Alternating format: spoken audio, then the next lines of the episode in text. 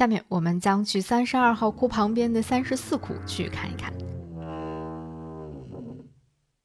进入三十四窟之后，你会看到两块非常显眼的大板子，上面展示着的呢，其实就是一些目前收藏在德国。啊，柏林亚洲艺术中心的秋瓷石窟壁画的精品了。其中最引人注意的，应该就是原本位于第八窟当中的十六身秋瓷佩剑供养人局部的复原品。在这里，我们只能看到，啊，其中的四身供养人了。而这四位供养人当中呢，前三身你会看到他们是带有头光的。嗯，这个是在之前我们，啊，内陆地区的。大部分的石窟壁画当中没有看到过的，一般我们的嗯传统认知就是带头光的，可能都是菩萨或者是佛之类的。但是为什么这个里面的前三个人是带有头光的呢？有一种研究说法就是这三个人很可能是秋瓷的王祖，所以呢他们头上会有这个头光。除了这四身啊秋瓷佩剑供养人的壁画之外呢，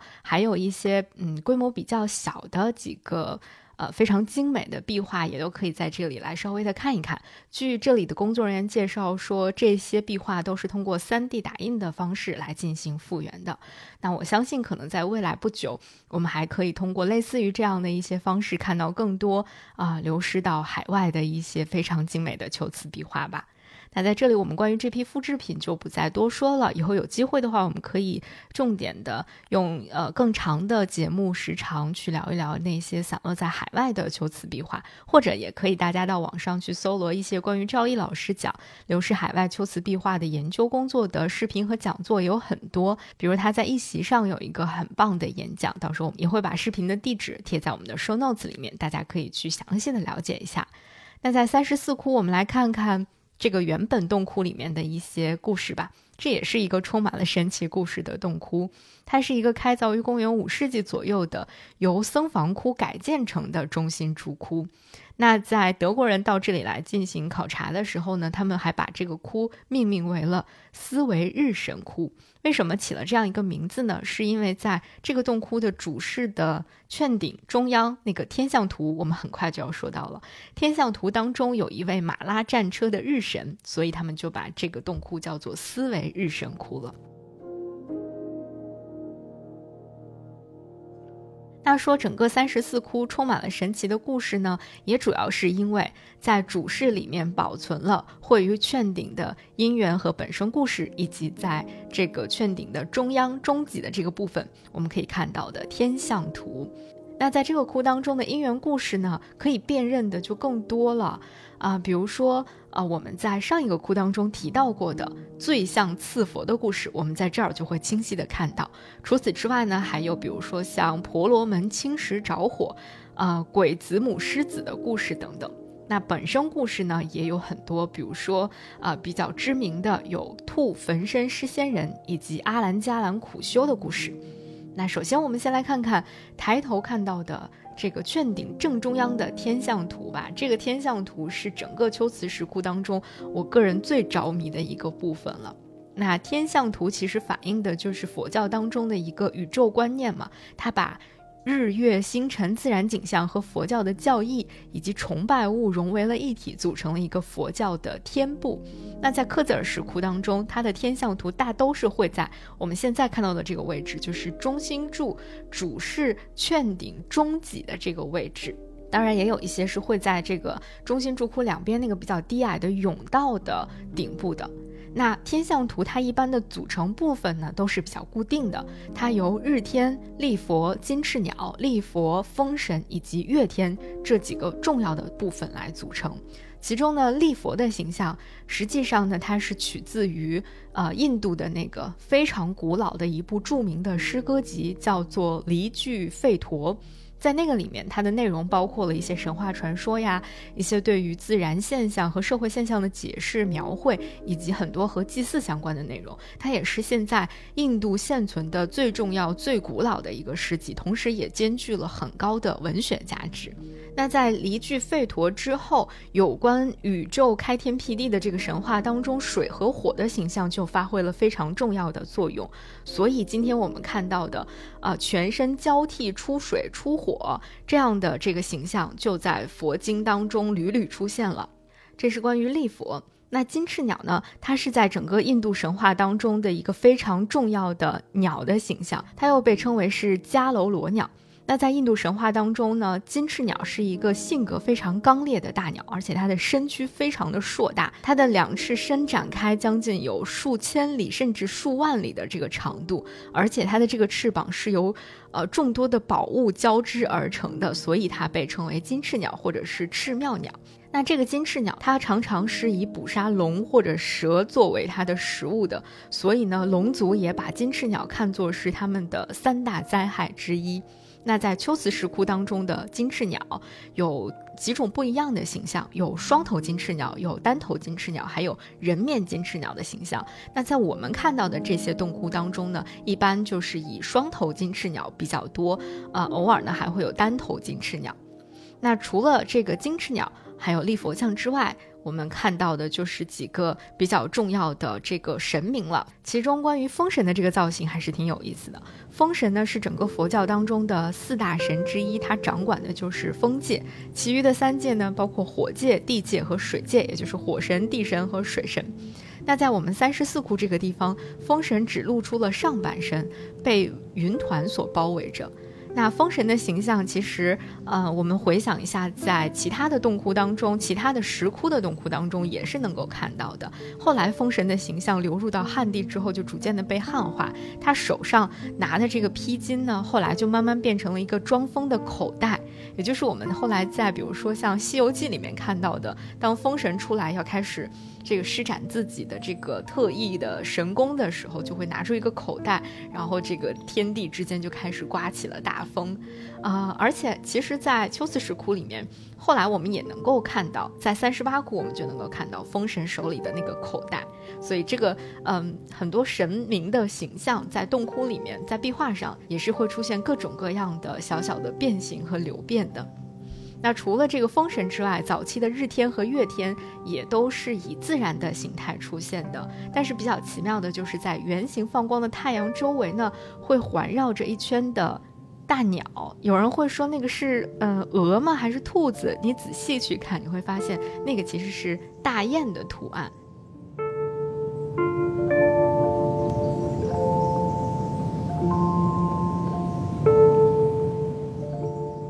那在三十四窟里面，我们就首先来看看传说当中的那个跟啊提婆达多相关的最像次佛的故事。在前面我们已经看到了提婆达多啊拿石头砸佛祖的故事，在这里我们来看看最像次佛的故事。在这个里面如何去找到它呢？这就更好找了。你会看到，在中间的这个佛祖的左侧出现了一头大象，然后大象的前面有一把掉在地上的剑，而大象的上方呢坐着一个袒露着左肩袈裟的比丘。这就是最像刺佛的故事。提婆达多和阿舍世王共同商议要破坏佛法，命令国人不得供奉佛祖。那提婆达多呢，就来到阿舍世王的地方，跟他说：“佛的众多弟子现在已经离开了，还有五百弟子在佛的左右，希望国王明日能够请佛进城，可以将五百头大象灌醉，让他们把佛和他的五百弟子全部都踩死，然后呢，你就来让我做佛来教化世间。”国王听之后呢，就欣然答应了，然后就前去请佛祖。但佛祖在这个时候已经知道了他们的阴谋，但还是回答说：“好，可以。”那国王就把这个消息告诉了提婆达多。然后第二天吃饭的时候呢，佛和弟子就共同进入了城门。那按照计划，这个罪相就全都向佛祖和他的弟子冲了过来。在情况非常危急的情况下，又是佛祖举出了他的五根手指，这五根手指化成了五头狮子，同声怒喝，震天动地，让这些罪相全部都趴在了地上，非常的害怕，不敢抬起头来，甚至流下了眼泪。那佛祖呢，就顺利的度过了这场危机。啊，这个其实就是最像赐佛的故事了。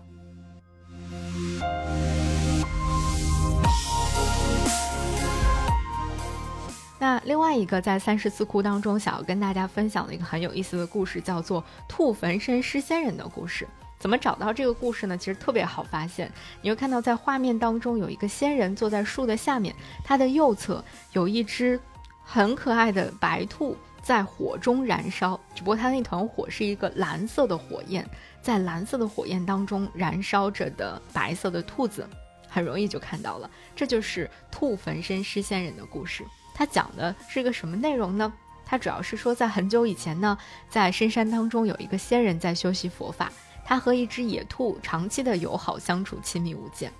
但是有一年呢，遇上了大旱的天气，山里面的那些瓜果树木、野菜野草都干枯死了。那这个时候，山林里的动物也都没有什么食物可以吃了。这个时候，仙人就对野兔说：“我想到村子里面去找一些吃的。”然后野兔此时呢，就心生慈悲，想要舍身施仙人，就劝说他说：“嗯，那你也不必去村子里找食物了，我可以给你吃，你就把我吃了吧。”于是呢，这个野兔就从旁边找来了一些柴火，并且对仙人说：“你一定要接受我给你的食物，过几天就会下雨的，那个时候瓜果蔬菜就都会长出来了。”说完之后呢，野兔就点燃了这个火焰，然后自己投身于了熊熊烈火之中，啊，想让自己烤熟了之后，让这个仙人吃掉它。